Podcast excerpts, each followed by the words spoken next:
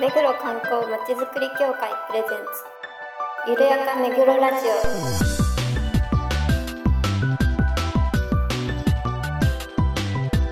この番組は目黒に関することをゲストを交えてゆるやかにお届けする観光トークバラエティです。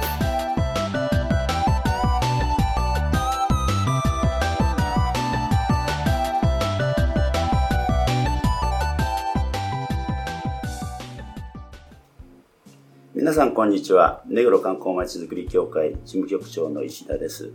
この番組のパーソナリティを担当します。そして番組アシスタントの石倉です。皆さんよろしくお願いします。そしてはい、作家担当井上です。よろしくお願いします。はい、えー今日はもう3月になってはい。暖かくなってきましたけれども、はい。開花が早まりそうで、えー今年はどうでしょどうでしょううねあの新型コロナが収まらなければ皆さんあまりいらっしゃらない方がいいと思いますのでよろしくお願いしますねあのうちの協会のねフェイスブックであの開花の写真はアップしますのでぜひそれを見て満足していただければと思いますそうですね。あの、あの自己防衛を、自己防衛をしていただいて、はい。拡散しないようにしましょう。はいお互いにね。まあさっき見てきましたけど、市倉さんとあのまだ全然つぼみで、あそうですねまあ、しばらくはう咲かないそうです。ただね、あの、駅から見ると、少し赤みが増したかなって感じですね。あ以前よりうん。え あと2週間で そう、あとま2週間ですけど、はい。楽しみにはしたいと思いますけれども。では早速コーナーに行ってみましょう。ゆるめぐゲストコーナーこのコーナーでは目黒に関係する方をゲストにお招きしていろいろなお話を伺います今回のゲストは公益財団法人日本近代文学館石川忠さんにお越しいただきましたこんにちは。じゃあどうもよろしくお願いします。お忙しい中ありがとうございます。ありがとうございます。それでは簡単に日本近代文学館をご紹介します。日本近代文学館は日本初の近代文学総合資料館として1967年に目黒区駒場公園内に開館。明治以降の図書や雑誌を中心に数々の名作の原稿も含めおよそ120万点の資料を収蔵しています。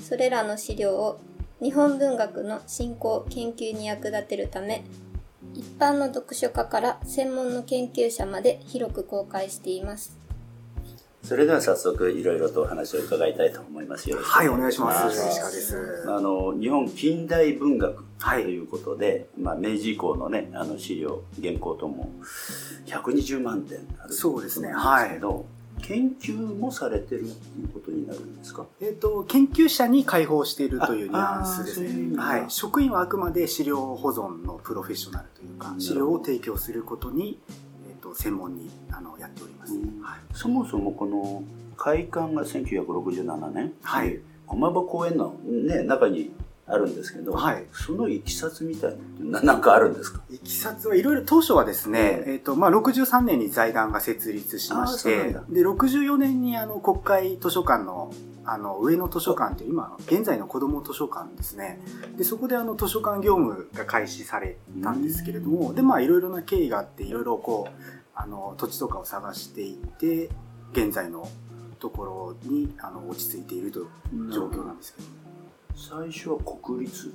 いえあの当館あのぜその私立の財団法人なので、はい、それでよくあれですよね駒場公園の中にはい。建てることができたなって、そうですね。ずっと思ってて、はい、あの前建てのね、はい。あの敷地そうですね。ですので、はい、えなんかいきさつがあったのかなって、ね、今ねちょっとお聞きしましたけれども、はいまあ、近代文学っていうおすすめのお好きな石川さんがお好きななんかこんなのはおすすめですぜみたいなのありますかね？まあいろいろ貴重な原稿とかもあるんですが、ええ。漱石とか座太宰とかいろいろな書簡とかあるんですけれどもやっぱりあの創設者というかあの初代理事長の高見淳っていう作家がいまして、えで高見淳関係資料っていうのはすごいあの充実していますね高見淳の急増書とかが基盤コレクションの基盤になっていてで最近ちょっとあの嫌な感じっていう書籍があの新しくこう共和国という出版社から出版されたので、えーなんかその辺もあのちょっとタイムリーかなああ、なるほどね。はいへーなるほど結構ボカンなんですけど。近代文学っていうとなんかこう漠然としててなんかあんまりまあ夏目漱石がそそのあたりだと、まあ、文学っていうのかなとは思うんですけど、はい。なんかこう違いというかそのまあ初心者というか、まあ、今この世の中の状況なので、はい。皆さん家にいることが多いと思うんですけど、まあなんですか入門編としてどんなところからアプローチするとなんかこう文学って楽しめるのかなっていう。あそうです。難しいですね。ななんだろうな。あの意外にその例えば文学とかあの目打っちゃうとちょっと難しいんですけれども、はい。でそれもなんかこうなんていうんですかね。変に敷居が上がっちゃってるっていうのが実は一番楽しめなくなってるところかななんて思います。で特にあの川端康成とかはあのノーベル文学賞っていうのがどうしてもノーベル文学賞受賞者っていう冠がつくので、なんかそこであの最初なんていうんですかねこう一個どうしても受ける側が敷居が高くなっちゃってるのかなっていうのがありますね。本当になんか当時の人は若い人とかが雑誌とかにあの投稿して、えっと自分の作品が載ってそれに一喜一憂するとかそういう状況とかも踏まえると、まあ、現代のその若い人とかとそんなにあの変わらないのかななんていうこともあってまあ、と特にその川端康成はそうなんですけれどもなんかまずはそうですね読んでみる。読んでみるとしか言えないんですけれども。そうですねはい。最近ね、あの、図書離れ、読書離れっていう、結構本屋さんもね、はい。あの、苦戦してるっていう話を聞くんですが、はい。えー来場者数としてはどうどんな感じなんですかね？あの最近その展示にも力を入れていまして、昨年に行いました春の展覧会太宰治展なんうんかはあのすごいお客様にいらっしゃいましたね。結構若い方が今多い。あ、そうですか。はい。あそれはいいですね。はい。かあの石倉さんはどんな作家の本を読んだとかっていうのは聞かない方がいいですか？近代文学です現代文学しか読まない現代現代文学本当に読む？最近は今までやっぱあの活字離れといいますかどうしてもやっぱなんか読めなくなってきましたねなんていうか目もあんまり良くないもんね。疲れるじゃんだってほら字ずっと追うと。そう。でもやっぱ電子電子書籍の方が読みやすいなって思っちゃって難しいですよね。その辺もうん。あのそういうものが増えてきてあの特に手書きの原稿とかも最近減ってるので、そそういうものが、ね。はい。なんかちょっと今関連で思い出しましたね、うん。縦読みがしづらい。そうだ今もね横横 横書き文化になっちゃってるからねなかなか。また あなたはゲストを前にそういう否定的ないやいやぜひ一度あの遊びに来てください。昔はねあの学校ではねあの感想文とかね当然あっていろいろ読まなくちゃいけないっていう状況もあったから、あったのも含めてねよく読みましたけど、まあ、最近どうなのかなっていうのがねあの気になるところですね。ちょっと話は変えていきますけれど、はい。石川さんはなぜこの近代文学館にお勤めにうんなられたのかっていうななろうと思ったのかっていうのが、はい。そその辺がちょっと聞きたいなと思ったんですけど。あの私もともと美術のあの研究というか大学時代はずっと美術史を研究してたんですけれども。であの文学部のあ中のなんか芸術学科とか。なるほど。それでその中でなんかこう冊挿絵とか想定の手がけたそのなんていうんですか美術との関わり文学との関わりっていうのがあったのでちょっとそういうなんていうんですかねこうビジュアルとして見るあの本みたいなものにすごい文学と美術のこうクロスオーバーじゃないですけど関わりが気になってでいろいろまあその現在のところにいろいろな経緯を経て拾ってもらったということですね。そっかそういうあの最初の、はい。えー美術と文学。違う変わったつながりですね。また違う。うん。がああなるほどそういう取り取り組み方っていうかあるんだなって今改めて思いましたけど、はい。挿絵のねあの画家さんとかもねいらっしゃいますもんね。最近ちょっといろいろあのブームというか、うん。はい、小村接待なんていうのがいるんですけれども、うん。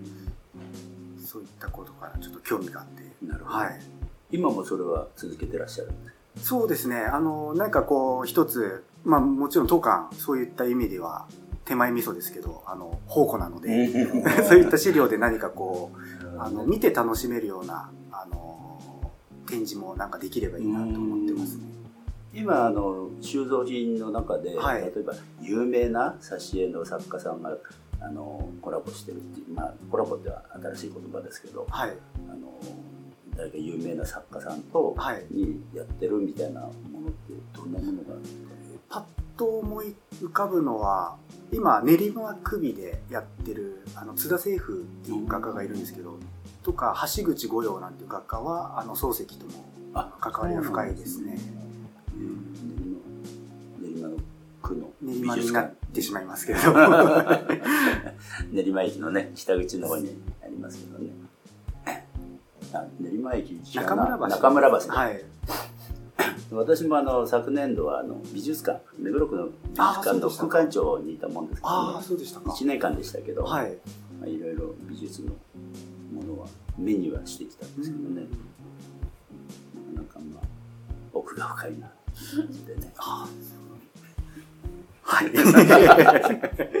まああの近代文学館にねお勤めになられたっていうのはそういういきさつだということですけど石川さん自身はなんか奥様もねあの先ほど生まれたみたいなはい。お話ありましたけれども趣味とかお休みの日とかはなんかされてるんですか？えーそうですね。なんかあのーありきたりでつまらないんですけどやっぱり本はあの読みますね。はい。あとなんかねあの昔は目黒にお住まいだったって、あそうですね。はい。話先ほど伺いましたけど。あの目黒不動尊の近くに本当に住んでおりましてあの本当にこの辺懐かしいななんて思いながら。うん。ジョギングも趣味なんですけれども、ええええよく目黒不動からこっちまで小学寺でしたっけそこ。はいはいはい。はあのをなんかこうタイム自分の中でいええ。あの自己ベストを出すようなえー本気で走ってましたねあまあダイエットなんですけれどあも、はーもうなする必要ないじゃないですか。い、いや出かけするとーありがとうございます。ねスリムだし。いやいやいや。あの井上がジョギング、あそうなんですか。やってて。僕はもうあのスロージョギングです。あでも私もあの本当にスロージョギングで。本気では走らない。まあでもねあの定期的にそうやってあの目標を定めてやるっていうのはねいいですよね。そうですね。なかなか、うん、いいと思いますまあ今こういうねあのいろいろ感染症が増えてるので、なかなかねあのジムなんかは行けないくなっちゃってますからね。感染の経路の一つなんて言われてましたもんね、オープンエアでやるかね、そうですね。まあ、体力つけて。うん、そうそうたそう。本当にね体力つけないと。ね場所としてはあの駒場公園はい。前田家のごね洋自宅のはい。洋館和館があってすごくいいところだなと思ってて。で中にあの喫茶店あそうですね。分があるじゃない断ですかね、はい。あ分分断という名前なんですけど。まだあの毎回行くといっぱいで入れないんで飲んでないんですけど、あそこもちょっとこじんまりしてて本も読めたりそうですね。空間になってていいなと思うんですけど、はい。あそこはあの近代文学館が経営されてる。あの別の会社が入ってるんですけれどもああそうなんはい、あそあそこで本も読めたりしてでそこに来ていただいたお客様がうちの展示もご覧になってで逆にうちの展示見た方がなんかこう喫茶店も利用してまあすごい本も読めるねっていうなんかいい関係はできてるんですよね。じゃないかな、うん、雰囲気もね、はい、あのソファーもねゆったりしてる感じだし。あの雑誌の撮影なんかにも使われますね。なるほどね、おしゃれです、おしゃれはい、おしゃれですね。あのホームページしてしか見たことないですけど。あれ？近代文学館は入ったことはあるんだよああるんですけど。ねブラッド東京とかね。はい。あ浜場コースで伺いますから。入ってるんですけどじっくり見る余裕はない。そうだね。鹿さんが最近あの、近代文学というのにこだわらずなんか、はい小説とかエッセイとかなんか最近、そういう本もよ読まれるんですああの最近のあのの研究者の方で、えー、と藤原達史さんっていう方がいらっしゃってあの京都大学の先生なんですけれども、えー、と農業史とかそういうのを研究されていてで分解の哲学っていう本素晴らしい本は最近すごいハマってこれはすごいなと思いましたね。藤原達史さんはうちにもあの以前来ていただいてあの声のライブラリーっていうイベントを当館やっているんですけれどもその文学者の肉声とかあの姿形をあの文学者がその自分の本を読む姿を映像記録として残すっていうイベントがあるんですがで藤原先生藤原ですね藤原先生あのそれにもご登壇いただいてあのそれ以来私すっかりファンになってしまってその本は素晴らしかったですね。あの美術の時のあの先生が言ってたんですけれどもやっぱり味わってみないと自分で見てみないとその先に進まないっていうので、まあ、きっかけは何であれ一回自分でじゃあ読んでみる。そしてあのつまらなかったなと思ったらそれは自分と作品との距離であったりとか。なるほど、ね、はい、ちょっとあのそういうこと。なるほど。で面白かったら面白かったですよなんか一回踏み込んでみてそうですねから始まるのかなそそれのなんかきっかけにもうちが楽しみ方って言いますかね、はい、接し方っていうかね、はいなればいいんですけどね。あそっかある意味あの美術作品と同じかもしれないですね。そうですね。石倉さんは自分に合うものってなんかあそっか。ありますよね。ごめんごめん。勝手にボケとツッコミやっちゃって。今ね、ハマってることもあるようですけど。なんか素人でも分かりやすい近代文学の本とかってあるんですか？どうですかね。まあ、あの、多分、立場上、これって特定するのがもし難しいようでしたら、はい、石倉だったら、はい、これを手にしてみてっていうのが。ああ、なんでしょうね。何がいいかな。理解しやすいよね。えっと、やっぱりあの、高校の時とか、あの、勉強したと思うんですよ。で、あの、羅生門とか、芥川のあと三月期中島氏とか漱石の心とかですね、まあ、そういったものを当時の何ていうんですかね学生の時に勉強で読まされるのとまた今で読むのは違うと思うんですが、はい、でその最近またちょっと宣伝になっちゃうんですけどそういった教育の現場となんか結びつくようなあのイベントっていうのも展覧会っていうのもあの開催してましてまあなんかその高校の時とかに習ったあの、まあ、高校生の方はもちろん今見ても面白い内容になっているし当時勉強した方ももう一回今の年齢になって見てみるとまた違った発見があるなあるのかななんていうあのそういった企画展もあの最近は力を入れてますね。うん、心ぐらいだったら家にありあるような気がするので、ちょっと探して読んでみたいと思います。心は、心ぐらいだったら、すごい上から。いや、そ、そこまでメジャーなやつ。あでも、あれでしょ、石倉さんだって、この人の、この作家の本は読読んだなっていうのはあるでしょう。雲の糸とか、雲の糸でしたっけ？はい。あれとか、好きですね。あれいいですよ。あれいいですよ。いいですよね。絶対覚えてないと思う。何がいいんだっけ？え？なんか、結構ホラーだったような記憶が、残酷な感じで。あれもなんか実は書き換えられてたりとか、そういったあの経緯があったりして、なんかそういうものも、あの、またあへえってなるじゃないですか、うん、そそのへえが結構作品のなんていうんですかね自分と近づけるきっかけじゃないですけど。それはありますね。はい。あそういう裏裏話があるんですね。そうですね。あの小説は書き直されるっていうのがあのうちの編集で本を出してるんですけれど、はい、創作の舞台裏というお面白い。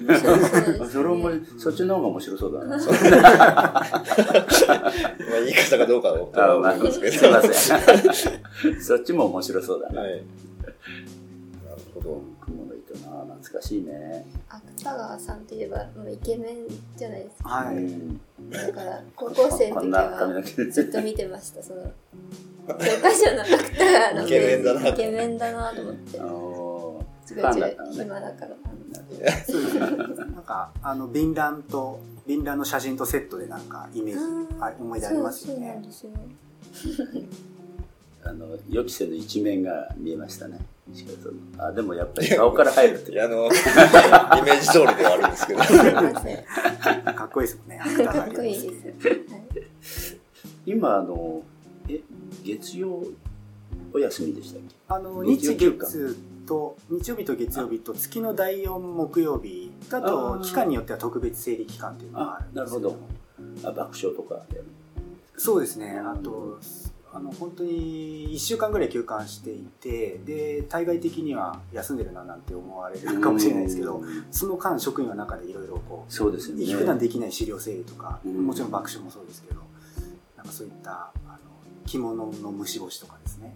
着物とかもうちあるので、はい、誰々が履いた袴だとかですねなるほど、はい、そういったのを作家さんがってことですか？そうですね。はい。収蔵庫っていうのは、はい、まああの密閉されてて、はい、温度湿度管理したっていうような場所があるっていうことですよね。はい、古いあそっか明治以降だと、まあ、古いと言っても今150 150年ぐらいですかね。でもね古いものは紙もね、はい、ボロボロにならないようにしなくちゃいけないっていうことですね。ね難しいですね。あと戦時中とかある期間は逆に対象とかより髪が悪くなってるのでそういったものとかもちょっとあの新しいからあの強固な紙じゃないっていうのは、はい、それはもうあのうちで手に取ってご覧いただければあのより分かる。取っちゃっていいですか？あいいんですもうあの閲覧室でご利用いただければ。あの一部お出しできない資料とかあるんですけれども、えー、基本はあの現物でご覧いただきます、手に取って。あとは、その、展示もあれなんですけれども、あの、イベントも各種ありまして、文学をいろんな角度から多角的に楽しむというか、例えば資料を語るっていうイベントがあるんですけれども、それはうちの資料を使って、もう直筆の資料を間近にご覧いただいて、何かこう先生に講義をしていただくとかですね。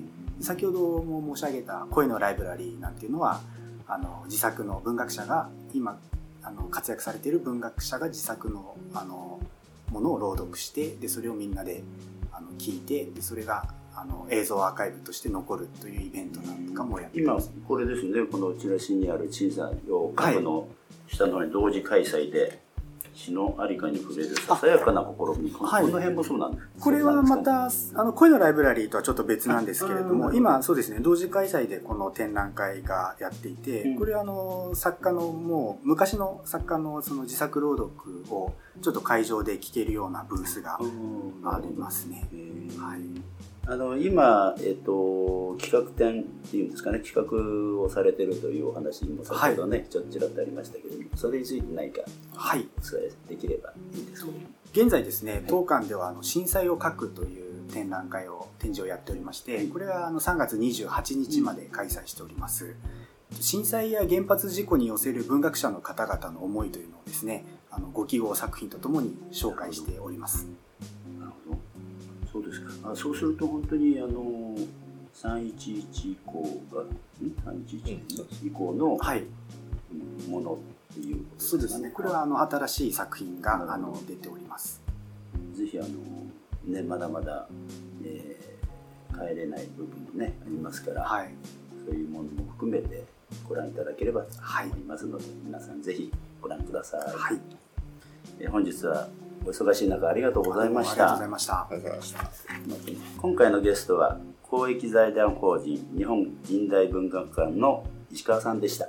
どうもありがとうございました。ありがとうございました。では次のコーナーに行きましょう。ゆるめぐイベントレポート。今回は埼玉市シニア大学史跡クラブ主催の街歩きです。五百羅漢寺、目黒不動尊、万隆寺、大円寺を巡りました。代表の清水さんに感想を伺いましたのでお聞きください。ではよろしくお願いします。はい、えー、今日あの目黒回ってみて全体的にいかがでしたか？すごい良かったです。とっても良かったです。今日何箇所か回りましたけど、うん、特になんか印象に残っているところってあります？か。やっぱり五百羅漢羅漢寺羅漢寺、はい、あれがやっぱりすごかったですね。一人の人があれだけの数作ったっていうね、実際見てみてどどうでした？迫力とかありました？いやよかったです。で言葉もこうついてるものもあったりそうそれでお坊さんが来られたっていうことが、うん、すごいなと思って感動しました。め目黒の印象はどうですか？目黒に来てみて。いやあとなんだろう。いいものはなんて、うん、たくさんあると思って歴史がいっぱいあって、うん、はい。また来たい訪れたいと思います。思います。はい。今日どうもありがとうございます、はい、ありがとうございます。すいません。まあ、今回あの井上さんに来ていただきましたけどどうでした？そうですね。あのまあ13名？10名ぐらいですかね、うん、12名程度。はい、ね、あのまあ結構いろいろ勉強されてる皆さんだったので、うん、結構あのガイドの方への質問も出たりとかあとは皆さんの元気というかですね足取りも軽やかに。あそうええ。ー、日常的に街歩きをしてらっしゃるってことですかね。なんか月1ぐらいのペースであちこちにあのあ巡ってるとおっしゃって。ましたね今多いですよね。そうやって街歩きね。そうですね、うん、やられてる方、うん今回あの目黒ということで、えーと、東京会の方にあの問い合わせいただいてそうです、ね、あのガイドの方を派遣させていただいたと、まあ、天気もそこそこ良かったんですね。良かったですね。はい。良かったですね。あのぜひまたうちの協会をご利用いただければそうですね。あのボランティアガイドの方を、ね、はい、あの派遣することができますので、はい、いろいろあの目黒もいろんなコースがありますからね、はい、道歩きコースがね、ぜひ楽しんでいただきたいと思います。